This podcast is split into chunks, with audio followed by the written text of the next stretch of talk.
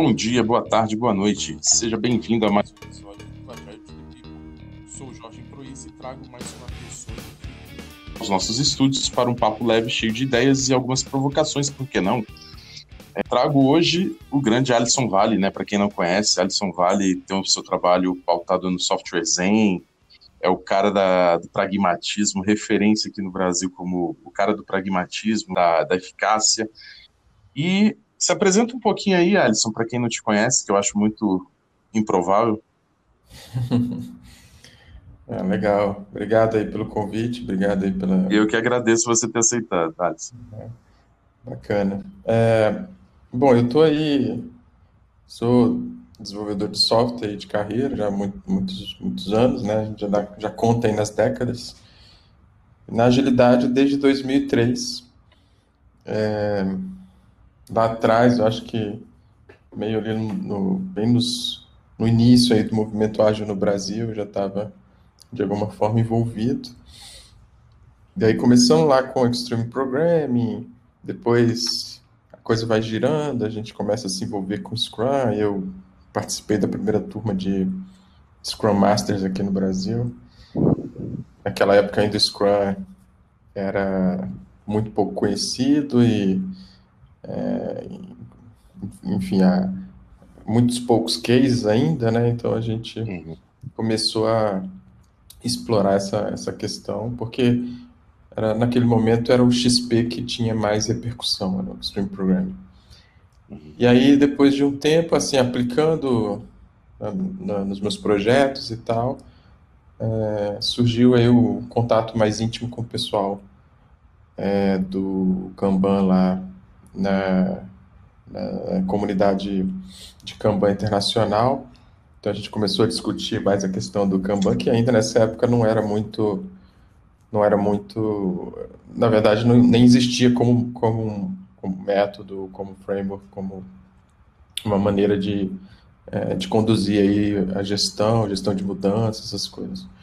Então a gente meio que até acho que eu participei assim dos debates que formaram mesmo, né, o corpo de conhecimento que hoje a gente usa aí no, no Kanban, né? E aí eu em 2008, 2009 eu apliquei aqui no Brasil, na, na, empresa que eu trabalhava. E aí foi o primeiro primeira implementação de Kanban no Brasil. Foi nessa época, né? Fui eu que fiz.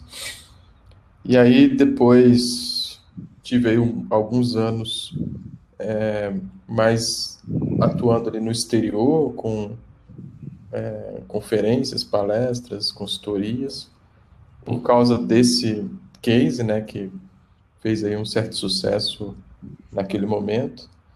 E aí, voltando, voltando para o Brasil, uh, também fiz muitas consultorias aqui nas empresas naquele momento estavam buscando uma alternativa para a gestão de projetos. Manter aí as questões do ágil, mas, por exemplo, tinha uma dificuldade com Scrum e tal. E, e aí, acho que 2013 eu meio cansado de muitas viagens, uma, um trabalho muito exaustivo, eu comecei a, a me, me, orientar e me fo, e focar no, no, no, mundo do, do remoto, no mundo do online.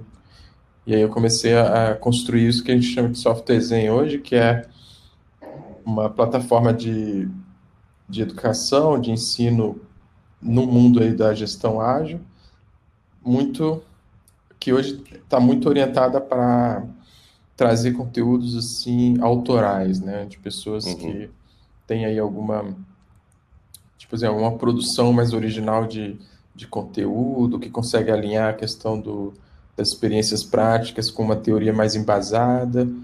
E aí, trazendo essas pessoas lá para o software Zen, a gente tenta criar uma, é, uma capacidade de, de entendimento de, do, de qual a posição que as pessoas estão no mundo, do, da, é, no, nesse, nesse mundo né, do desenvolvimento de produtos digitais, qual o impacto disso, é, é, criar um repertório de práticas, um repertório de possibilidades que a pessoa consegue é, articular bem, não só conceitualmente, né, mas também é, dar soluções, é, digamos, mais desenhadas especificamente para os contextos que elas vivem, né? Então, a gente uhum. procura dar esse background aí para as pessoas lá no, no software exemplo, meio da agenda de, de formações que a gente tem lá. E aí é, hoje é o que eu estou mais orientado, trabalhando muito nessa questão da educação, né?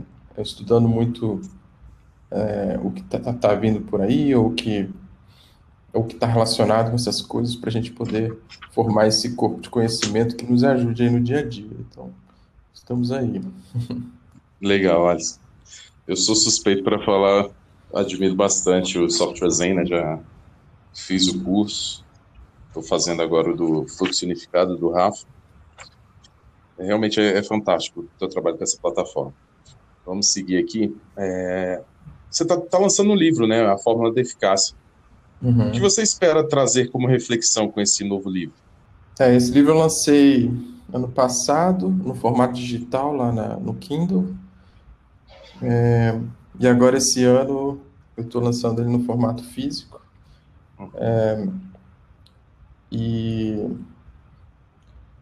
eu acho que, a, a, a, acho que a questão central do livro é como a gente é, meio que é, cria uma espécie de,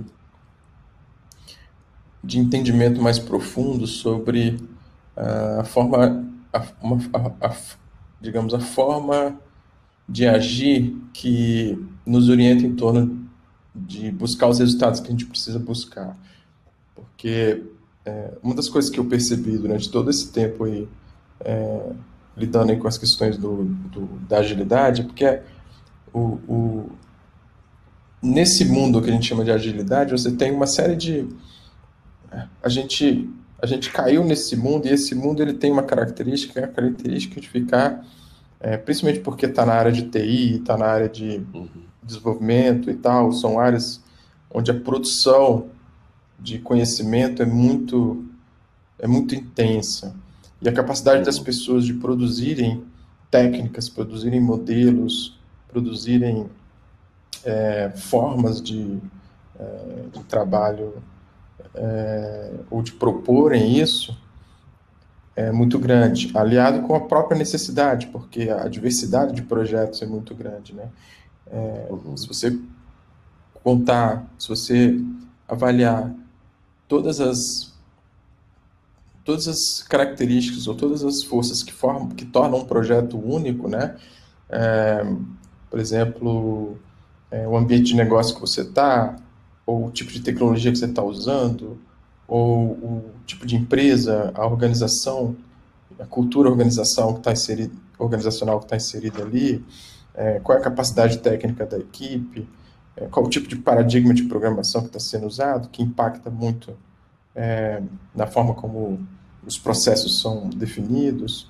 Enfim, você começa a, a linha a, a, a elicitar todas essas características, essas propriedades possíveis em um projeto, e você vai ter uma quantidade absurda de, de tipos diferentes, é, de realidades diferentes, e, e, e, isso gera uma, uma quantidade também grande de, é, de pessoas capazes de extrair dessas experiências modelos novos.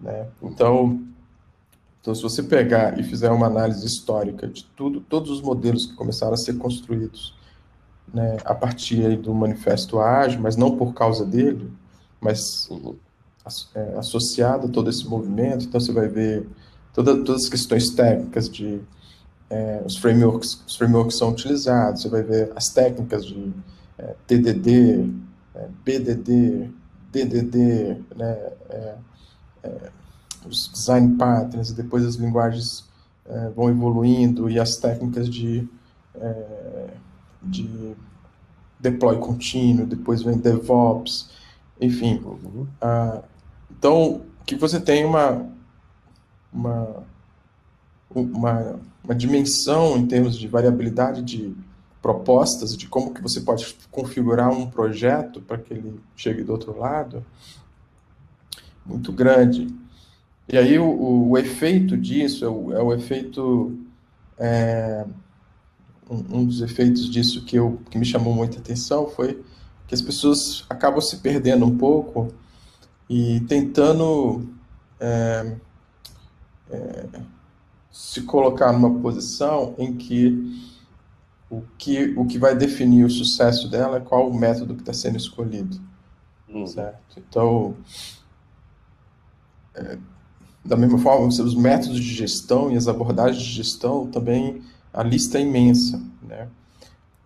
Então, é, praticamente, o comportamento que acaba sendo mais comum é o comportamento de é, me diga aí o que está todo mundo fazendo, provavelmente esse é o jeito certo de fazer, certo? E aí eu vou é, tentar reproduzir essa maneira de fazer que alguém definiu, né, é, no meu contexto aqui.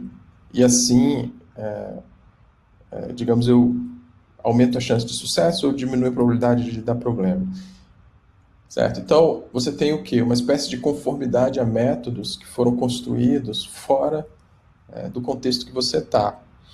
Uhum. É, ah, tem, qual o problema disso? O problema é que, tipo, apesar de ser uma coisa boa você ter todo esse repertório de possibilidades de poder usar no seu, no seu ambiente, é, dependendo da postura que você usa, é, você acaba focando muito no, né, nessa, nessa, nesse exercício, nesse, nessa, nesse esforço é, de adotar o método da maneira certa, do jeito certo, do, é, você tenta ficar, você tenta criar, entrar em conformidade com esse, com esse algo que foi criado né, no ambiente, né, né, no ambiente que não é o seu, e aí você acaba esquecendo ou dando pouca importância para as questões específicas do ambiente que você vive, certo? Do ambiente de negócio, do ambiente técnico, enfim. E aí você fica forçando a barra. E eu, eu falo isso porque é, eu, eu passei por isso também durante a minha trajetória. Eu me via fazendo isso e eu me via, eu me via frustrado de, às vezes, não conseguir adotar o método que eu achava massa de colocar no ar, certo? É, assim, pô, mas... É, e aí eu, eu tentava dar um jeito de fazer as coisas funcionarem é, para que os, que, os, que, o, que os métodos, os frameworks, seja lá o que for, as práticas, pudessem funcionar. Então eu ficava frustrado se não, se não pudesse fazer uma reunião é, diária, cara, estilo XP no meu projeto, eu ficava frustrado se eu não conseguisse fazer uma review, se eu não conseguisse fazer um, é, sei lá, os testes do jeito que eu gostaria e tal. Uhum. E aí, é, o que que acontecia? O, o, havia um grande esforço de se buscar é, é, se buscar essa aderência e aí você deixava de lado o que era de fato importante, que era, era entregar o que precisava ser entregue, certo? Era gerar o resultado que precisava ser gerado. E aí, é, essa experiência toda me, me levou a, a, a, a, refletir muito sobre isso e a pesquisar muito. Eu, eu caí em alguns materiais que me influenciaram muito, como material do, né, os livros do Russell Eckhoff, do pessoal do pensamento sistêmico, é, alguns livros de Lean, de, é, de pessoas que estavam é, ajudando a explicar essas é, questões de, de, como você cria fluxo de entrega, essas coisas todas, né? E aí a questão da eficácia apareceu como, digamos, a grande chave conceitual é, que eu acho que alinha as coisas de um jeito, que cria um direcionamento em que você consegue não só, digamos, ter aí uma, uma bússola adequada, que é a bússola da entrega é, do que o seu cliente precisa, né? É, e também é, que isso é, seja também uma, uma, um elemento de capaz de trazer as técnicas, as ferramentas, os, as práticas que vão te ajudar a cumprir esse propósito, certo? E aí é, a, o ganho de eficácia na verdade, passa a ser uma espécie de, de pano de fundo onde as coisas acontecem de uma maneira que, de fato, é, você está preocupado com a coisa certa, está preocupado com é, o, o, motivo pelo qual você foi contratado, né, para desenvolver o produto que você é, precisa desenvolver e tal. E as técnicas e práticas são colocadas no lugar que elas de fato precisam estar, que é, é como meios, né? como instrumentos para se fazer isso.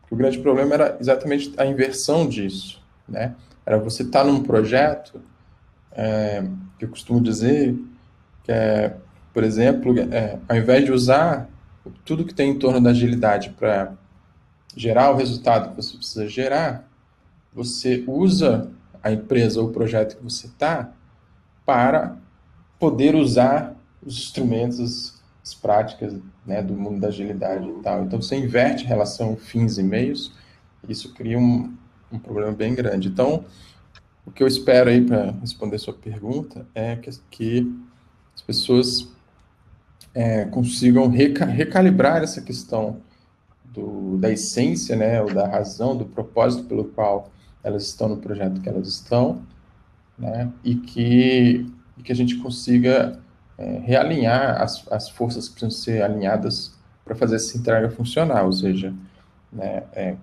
e aí e aí a gente vai ter que, assim, é, envolve, envolve mudanças de, de formas de pensar, como, por exemplo, você sai de uma postura de ah, eu tenho que implantar o processo tal, ou implantar o framework tal, para um, uma, uma abordagem de eu tenho que desenhar o meu método de trabalho, eu tenho que construir, eu tenho que é, me adaptar ao contexto, eu tenho que saber o que eu estou fazendo, né? E aí, enfim, é, é nesse, nesse, nesse, em algumas mudanças de perspectivas você ganha muito mais capacidade de entregar resultados sem abrir mão do, da agilidade em si, dos princípios que estão envolvidos, das práticas que existem, né? Então é só muito uma mudança realmente de visa, de, de como você vê as coisas.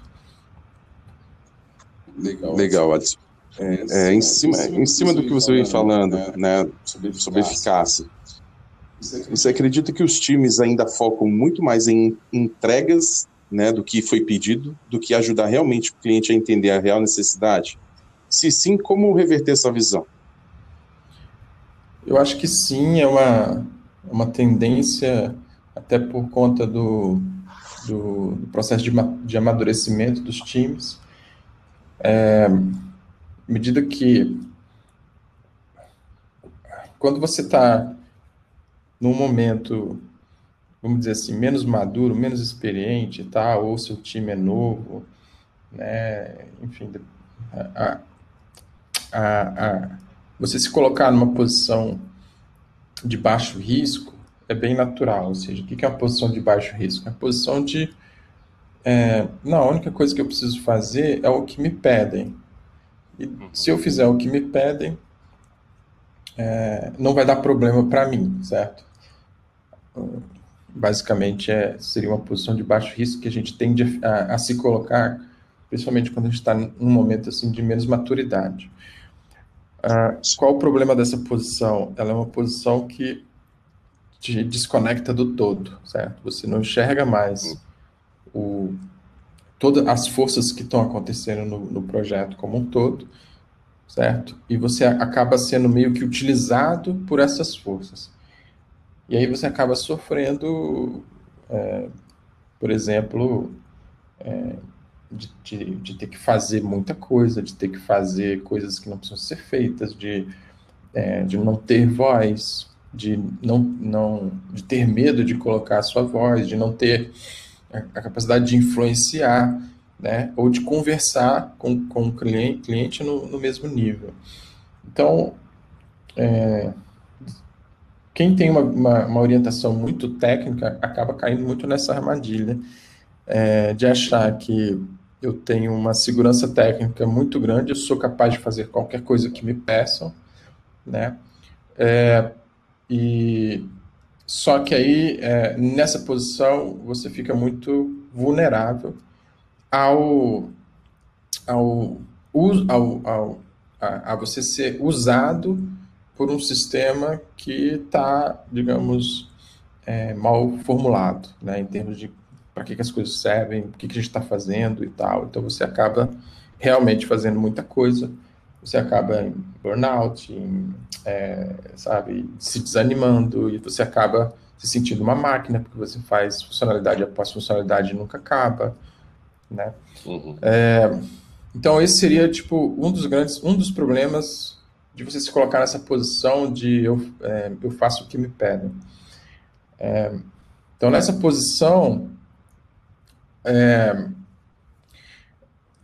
os times que, que acabam se colocando nessa posição é, também acabam se distanciando do jogo que realmente está sendo jogado.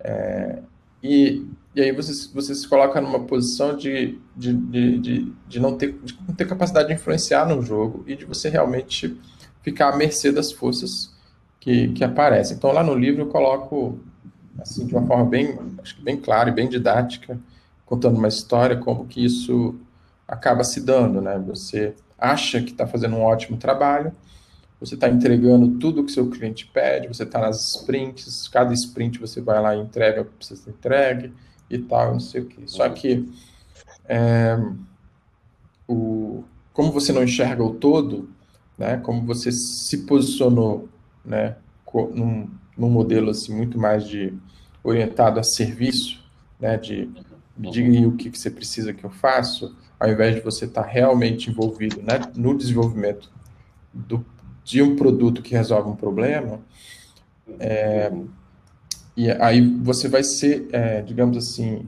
a estrutura sistêmica que vai ser, é, vamos dizer assim, é, esmagada ou empurrada ou, ou pressionada pelas coisas que vão acontecer por fora. Então, assim, ah, eu estou fazendo um monte de coisa que não está endereçando os problemas concretos do negócio. Beleza, eu não estou fazendo a coisa certa. Eu estou desenvolvendo um monte de feature que provavelmente não vai ser usado. Ou que está sendo usada, mas não pelos motivos certos, não para gerar o resultado que o negócio precisa. Aí o que acontece? É, e aí isso vem é, da minha experiência vendo isso acontecer muitas vezes. Né? O, que, o que acontece é que o negócio é, ele em algum momento ele vai se perguntar por que, que não está funcionando, o que está faltando. Então você vai ter que fazer de qualquer jeito a coisa funcionar. E aí é nesse momento que você vai ter o seu backlog crescendo, é, você não dando conta de atender, de, de entregar, você, a, você tendo pressão para aumentar a equipe, colocando mais gente, aumentando a, a complexidade do, é, das coisas, e aí seu software começa a ficar muito grande, Aí você começa a abrir mão de testes, de coisa de qualidade e tal, porque você agora está num, num, num mundo onde é cobrado pela eficiência, pelo volume de coisas que você faz, né, e não pelo, pela capacidade de gerar resultado nos negócios. Então, esse é o problema é, bastante, eu diria, bastante sério da postura de você se colocar numa posição de que eu entrego o que me pedem. É, bom, aí qual é a alternativa? Bom, a alternativa é você entender, você participar do jogo, de entender o que, que é, por que, que você está ali, qual é o, o, o negócio né, que você está inserido, como que o, qual é de fato o problema que seu cliente quer resolver, é, e você ajudá-lo a resolver o problema, certo? Isso significa que né, lá no Manifesto Ágil é, é bem claro isso, né? a, a, relação entre o cliente e a equipe é uma relação de colaboração. Então, é nesses termos que a gente entende a colaboração, né? no sentido de, é, é, de é, compartilhar o problema que precisa ser resolvido e gerar uma solução em conjunto. E aí, nesse momento que eu participo do, da discussão do problema e, e, e trabalho em conjunto para gerar a solução, é, muda muita coisa, muda muita coisa, porque é, não mais a gente está é, desconectado do, do sistema como um todo, a gente está, de fato, tentando endereçar o que precisa ser endereçado, a gente está buscando fazer a coisa certa, o, o, e a gente influencia diretamente no resultado, certo? Então, a gente estabelece uma relação com o cliente, que é uma relação orientada à eficácia, uma relação é, de, de é, cooperação mútua, é, de parceria mesmo para lidar com o problema, e não de, de vamos chamar entre aspas, de subserviência, né? Tipo assim, não, olha, eu faço qualquer coisa que precisa ser feita. Sim, é, sim. Bom, aí. É, então, voltando aí para sua pergunta, é a, eu acho que, a, a, é, de fato, a grande maioria dos times vão ter essa dificuldade de fazer isso, porque muito por causa da questão da maturidade, né? A gente tem dificuldade de. A gente é muito técnico, certo? A gente é muito uhum. orientado às questões técnicas.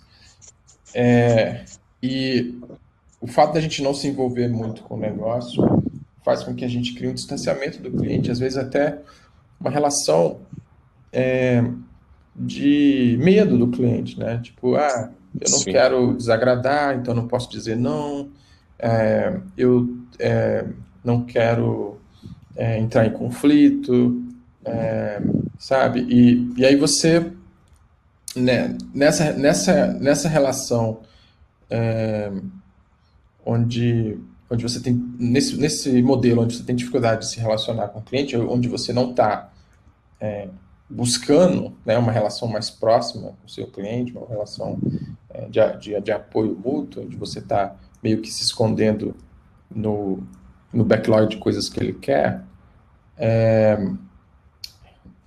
você vai ficando cada vez mais, inseri, mais, mais é, escondido numa concha técnica. Né? Uhum. E, e, quanto mais isso acontece, mais dificuldade você tem de, de reverter, de, é, de, de, tratar o seu cliente como uma pessoa normal, sabe? Uma pessoa que, que tem o seu mesmo nível hierárquico, que ele sabe que você consegue é, é, se relacionar com ele como se relaciona com seu colega. Então, as pessoas acabam tendo o que? Uma, uma relação de sempre de subserviência, o cliente é colocado numa espécie de pedestal. Eu não posso. Verdade. Eu não posso entrar em conflito, eu não posso dizer não, eu não posso. É, eu tenho medo até de sugerir coisas, porque, certo, eu, nu, eu nunca uhum. treinei essa, essa. Ou eu nunca, tipo, fui apresentado, ou, ou, ou me coloquei nessa posição de, de olhar para o cliente como alguém que está comigo junto para é, fazer o que precisa ser feito. Né?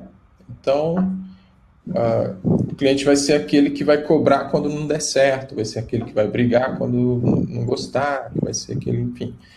É, uhum. Então, é, a questão de como reverter isso é, envolve muito essa questão de como reverter o relacionamento, ou seja, como rever a posição do cliente como tirar Sim. ele do pedestal, certo? Como entender que a gente, é, o cliente faz parte do time de, de, de certa maneira, é, no sentido de, é, porque na verdade é um todo buscando resolver o mesmo problema, só que todo mundo tem uma, uma contribuição diferente. Às vezes o cliente é um investidor, então ele está contribuindo com dinheiro. Às vezes o cliente ele é aquele, sei lá, um product owner, ele tem é, as, a, ele tem o conhecimento do negócio e as ideias sobre o que precisa ser feito. É, então, ele está uhum. contribuindo com isso. Isso não significa que, por exemplo, a responsabilidade do cliente é dizer o que fazer e a sua é fazer. Nesse caso, você segmentou as responsabilidades, dividiu, e aí você é, criou um, um tipo, um, um sistema onde não tem mais essa, essa totalidade harmônica, você tem uma relação de serviço. Certo? Onde, é. Cliente-fornecedor, né? Cliente-fornecedor, exatamente. Mas, mas, mesmo sendo cliente-fornecedor, existe uma diferença, porque, por exemplo, uh, imagina que você vai numa lavanderia, é, você precisa do seu terno, porque você vai fazer uma, uma apresentação importante na empresa e você quer um terno lá, aí você vai na lavanderia e, e precisa passar seco, precisa deixar o terno arrumadinho. Então, a lavanderia vai dizer, olha, eu faço esse serviço. Então, tem aqui minha tabelinha, o preço é tanto, o prazo é tanto para entregar e tal. Mas repara que a lavanderia, a responsabilidade dela é fazer o que você pediu. É, não, eu quero que você passe o terno para mim, certo? E aí, no momento que você criou essa relação com uma relação de serviço, é, o, a, a lavanderia não participa em nada do que vai acontecer na sua apresentação, certo? Uhum. É, ela não está interessada na razão pela qual você vai usar o seu terno, certo? Sim. É, então, é, nesse caso, você tem é, uma separação muito concreta é, de propósito, né? O propósito da lavanderia passa a ser o quê? Passa a ser atender as demandas que chegam dentro do prazo e da qualidade. Certo? Essa, esse propósito, ele não tem, ele não abraça o propósito do cliente, ele se mantém separado do propósito do cliente. Né? Então, assim, para que, que você vai usar o terno? Ah, cada cliente vai ter o seu uso e tal, né? E é assim mesmo, não estou propondo que mude, né? É isso mesmo, é assim que uhum. funciona. Mas quando a gente está desenvolvendo um produto e participando de um negócio, onde a gente participa do, do sucesso do. onde a gente quer participar do sucesso do cliente, faz toda a diferença você saber. Certo? Uhum. É, então, então não dá para você é, tipo, ter essa relação separada. Tipo, olha, me pede aqui e a sua responsabilidade é me pedir a coisa certa. E a minha é fazer do jeito certo. Certo? Nesse caso, você não participa do resultado. Né? Sim. Sim. Então, esse é um jeito que é, que é mais é mais tranquilo de, digamos, é, é, acho que tem uma zona de conforto maior, certo? Onde você tem uma responsabilidade segmentada, onde todo mundo é, é, é fácil cobrar é, quem fez alguma coisa. Por exemplo, ah, se a funcionalidade não deu certo, é porque o cliente pediu a coisa errada. Se você deu um bug lá, é porque você fez do jeito errado. Enfim, tá muito uhum. separadinho, né? Sim. Mas Sim. o que acontece é que é, o, o, no final das contas, na, no, no mundo real, o, se, se você tiver é, num, num, projeto em que precisa, em que, o, em que o sucesso do cliente vai definir o seu sucesso, é, você, você precisa estabelecer uma relação diferente. Você precisa estabelecer uma relação onde, onde vocês dois fazem parte do mesmo todo. Né? Onde não existe essa separação de quem, de quem, de quem define o que fazer e quem faz. Uhum. Ou seja, o sistema define o que fazer certo? O sistema como um todo, né? É, pensa junto, né? cada um com a sua habilidade, cada um com a sua capacidade de, de contribuir. E do sistema emerge o produto que vai ser construído, o resultado precisa ser gerado, e, e o sistema como um todo faz isso acontecer. Né? Então, antigamente, o que era muito comum era cliente. Era, a coisa era tão esquisita que era assim: os clientes eles faziam uma reunião com, com os analistas no início do projeto, faziam algumas reuniões para definir o que, que ia ser feito e tal, e depois sumiam e voltava três, quatro meses depois para ver, é, para cobrar uhum. se tinha sido feito ou não.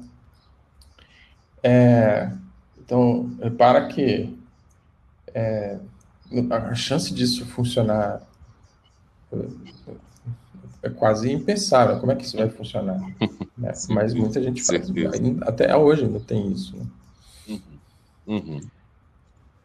Então é isso. Acho que a questão de reverter isso é realmente mudando a forma como você se relaciona com o cliente, mudando a forma como você pensa o sistema de trabalho, mudando a forma. É, ou entendendo melhor qual é o jogo que você está jogando, né? Porque às vezes o jogo do serviço ele é o jogo que você quer jogar, né? É, você está ali, você tem, tem, um, tem o seu time, é, e o seu time, é, o, o, propósito dele é construir o software que pedem para ele, certo? Uhum. É, não tem nada de errado com essa visão, desde que você saiba que esse é o jogo e que aí ele vai ter elementos diferentes, né? Você vai ter que gerir isso, esse sistema de, de uma maneira, não é a mesma uhum. forma é, de você de, é, gerir um desenvolvimento de um produto. Uhum. Se as regras estão Se as claras, regras né? estão claras, né? Exato, se você entende o jogo, né? É, Uhum. Porque aqui a gente não está tentando dizer qual é o jogo que todo mundo tem que jogar. Então, Claro, claro. delinear qual o jogo que muitas pessoas estão jogando em termos de desenvolvimento, mas com regras inadequadas. né?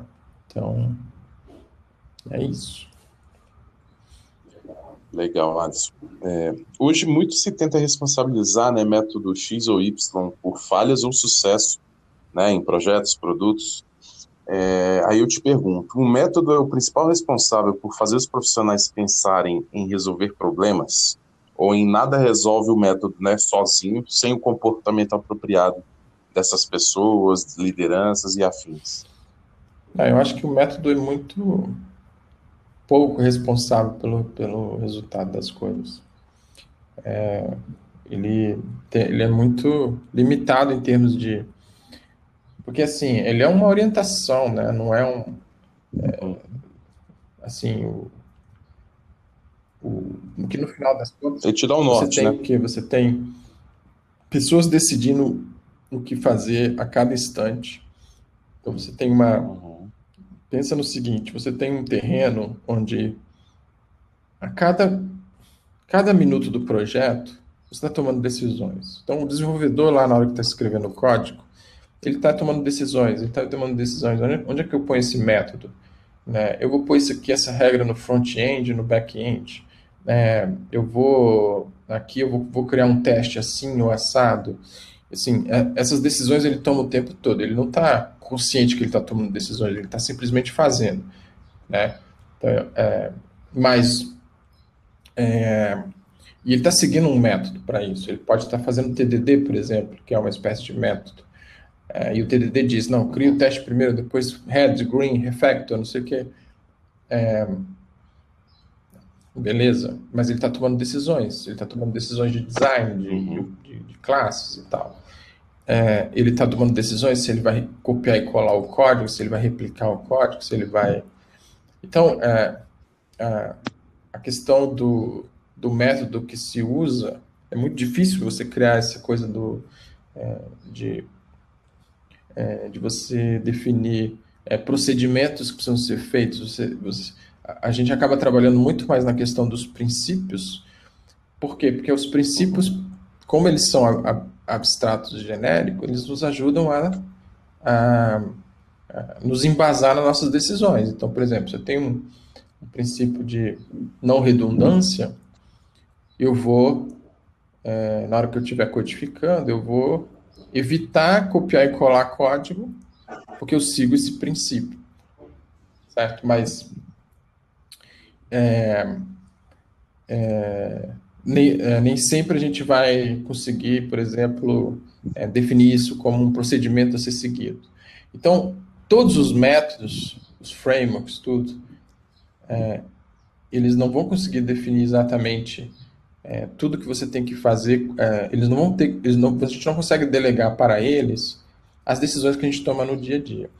Tem muita coisa acontecendo entre uma, um planning e um review, entre uma daily e outra, certo? Que são coisas que são decisões que a gente toma. É, então, quando eu digo lá no método, é, vamos fazer um planning, e a gente vai a gente vai escolher as funcionalidades mais importantes, né? O Product Owner vai escolher ali, vai selecionar do backlog as funcionalidades mais importantes. Isso é um, é um, é um critério de ação, mas não é uma orientação direta é, de como agir em todos os casos, certo? Porque o contexto que, que a coisa está acontecendo ali vai, vai exigir que você pense sobre, por exemplo, às vezes o impacto técnico, às vezes isso aqui não, é, isso aqui não faz sentido fazer agora, não vai ser usado, essa outra parte aqui é menos importante, mas a gente vai usar agora, enfim. É, então você começa a ter que ter um repertório de entendimento do, da, do, do que você faz, porque você faz, é, que, que, que é o que vai te orientar, e não um processo de trabalho. Sim. Então, nesse caso, o, e aí nesse, nesse, nesse contexto todo que eu estou dizendo sobre a tomada de decisão, é, você tem uh, o muito, muito foco nas pessoas, ou seja, é, faz diferença o, a capacidade que a pessoa tem de tomar decisões, uhum. né? Porque o método não vai, ele não vai é, conseguir abarcar tudo, ele não vai conseguir definir procedimentos para você fazer o tempo todo. Ele vai definir muitas vezes princípios e orientações gerais de, de condução das coisas. Mas no dia a dia, na hora, as pessoas vão tomar decisões. É o, é o programador que está codificando que vai escolher onde é que ele vai pôr aquele. É, é as pessoas ali no meeting que vão escolher quem, quem vai fazer o que, que tarefa. Uhum.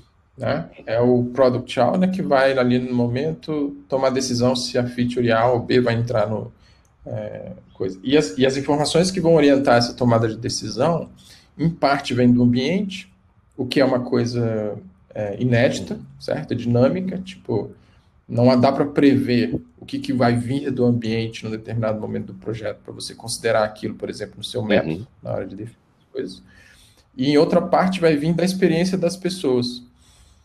Então, você tem informação vindo de é, como é que compõe o meu processo de tomada de decisão. Metade vem do ambiente, metade vem da, da própria experiência pregressa que cada indivíduo tem na hora de tomar decisão. Sim, sim. É, e, e, essas duas coisas, elas são sempre é, emergem a posteriori. Uhum.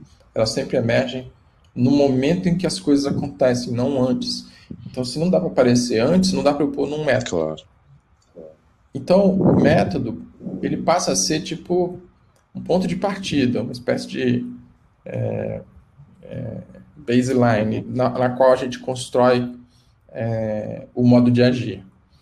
Então, é, é, o método, na verdade, é, é, eu costumo dizer que ele é a expressão do seu agir. Uhum.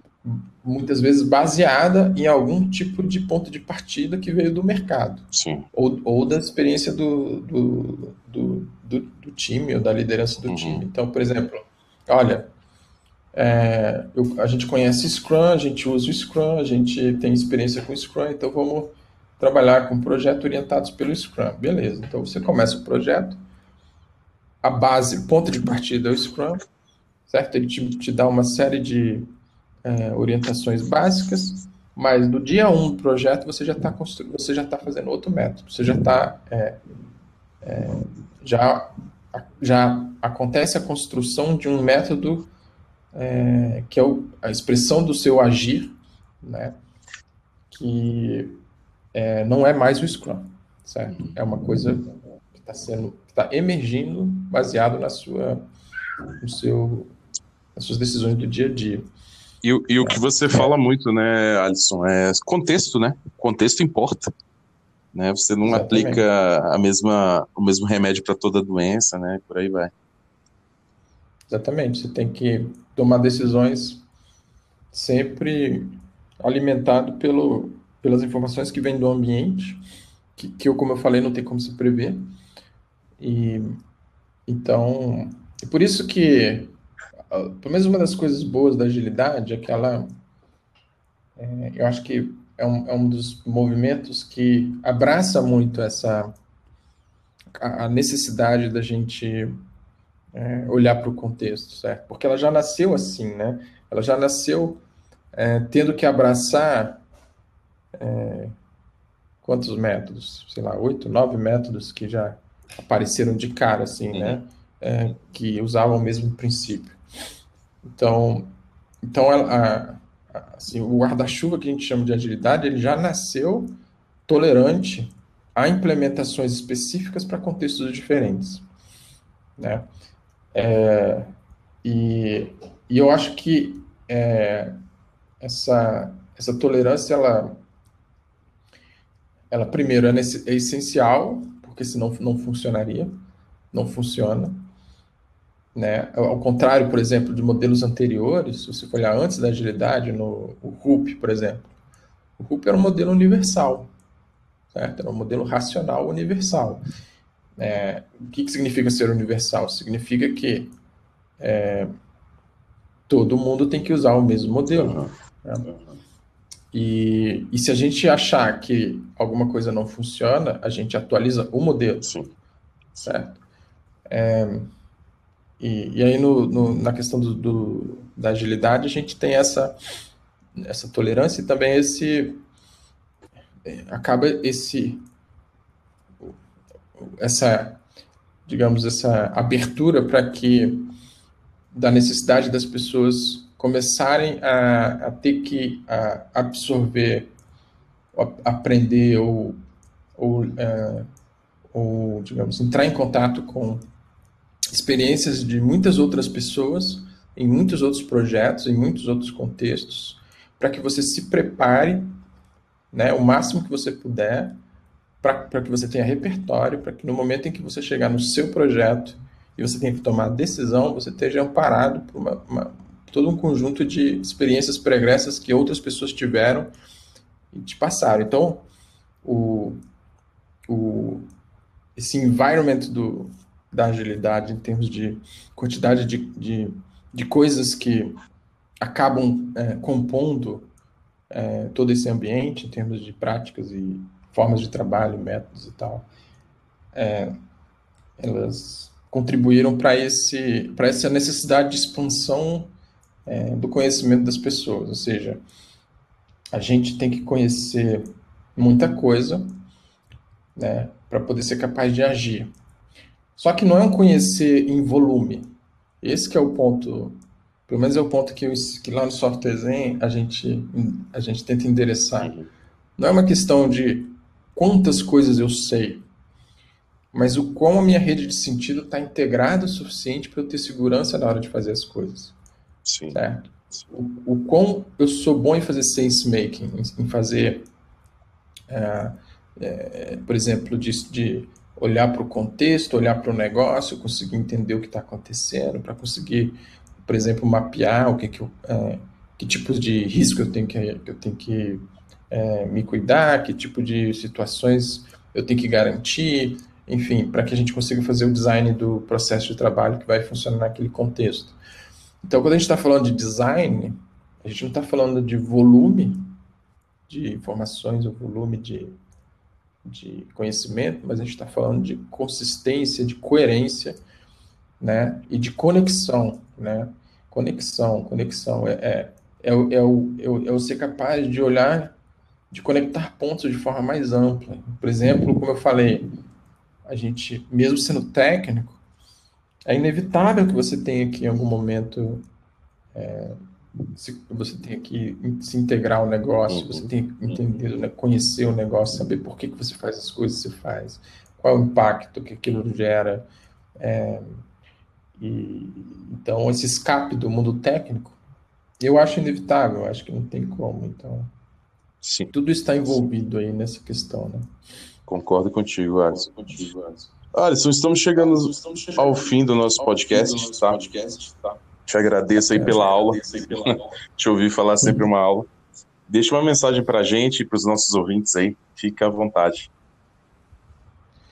Bacana, pessoal. Acho que essa, essa coisa que eu falei sobre é, a sua capacidade de criar sentido, né? De, de, de conseguir é, conectar os pontos, integrar é, as redes de entendimento, né? Saber, por exemplo, tipo assim, não é o objetivo não é você ser um super especialista de Kanban, um super especialista de Scrum, um super especialista de Management 3.0 e mais especialista em Lean é, e acumular especialidades.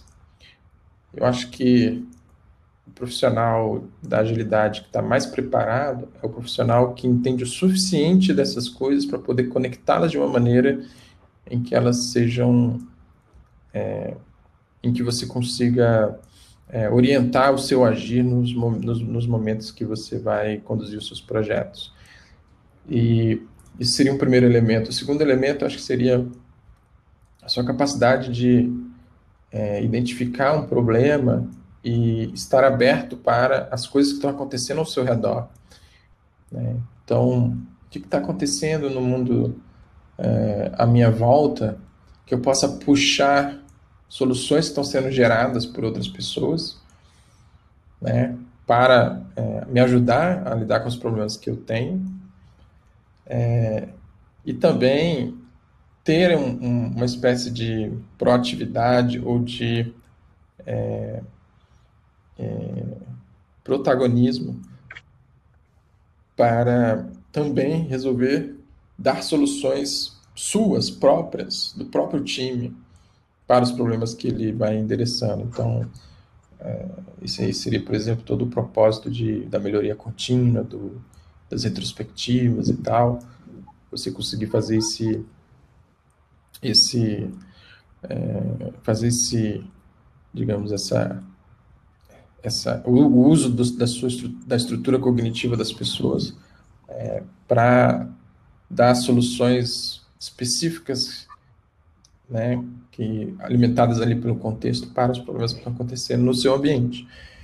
Então, então esses são grandes coisas de grande importância para mim hoje, né? Essa capacidade de, de criar coerência e sentido sobre é, o mundo que você vive e como você age nele. E aí, quando eu falo o mundo que você vive, é nós somos, nós somos seres históricos. Então, a gente é, por exemplo, um brasileiro vivendo no século XXI, é, envolvido no desenvolvimento de produtos digitais, né, é, é, envolvidos com certas questões tecnológicas, certas questões sociológicas, é, com certos padrões culturais em alguns tipos de organização.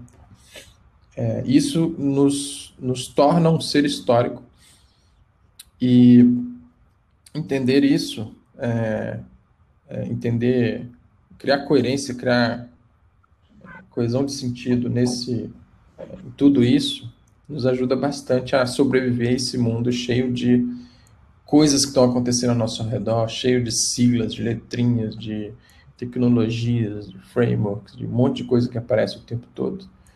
E que se a gente não tiver essa consistência que eu estou falando, a gente vai se afogar, né? Então, essa seria a minha mensagem final. Eu espero que, é, que, que as pessoas, quem, por exemplo, precisa, quem, por exemplo, se sente com essa necessidade de entender o que está fazendo e ganhar segurança sobre o que está fazendo e entender melhor o mundo que vive e, e, e se posicionar como esse ser histórico que eu mencionei, tá lá, o softwarezinho está à disposição para ajudar. Então, é isso. Isso aí, isso aí, Adson, fantástico. Nesse episódio vocês podem ter ouvido de fundo aí algumas britadeiras, um, um, filho desesperado gritando pelo pai aqui no meio do episódio, mas vou tentar editar bem para vocês aí, tá? Mas esse é o podcast do home office. Acontece. Legal, eu não vi nada não, mas... Ainda bem. Então é. ficamos por aqui. Obrigado pela companhia e em breve voltamos com mais um Agile to the People.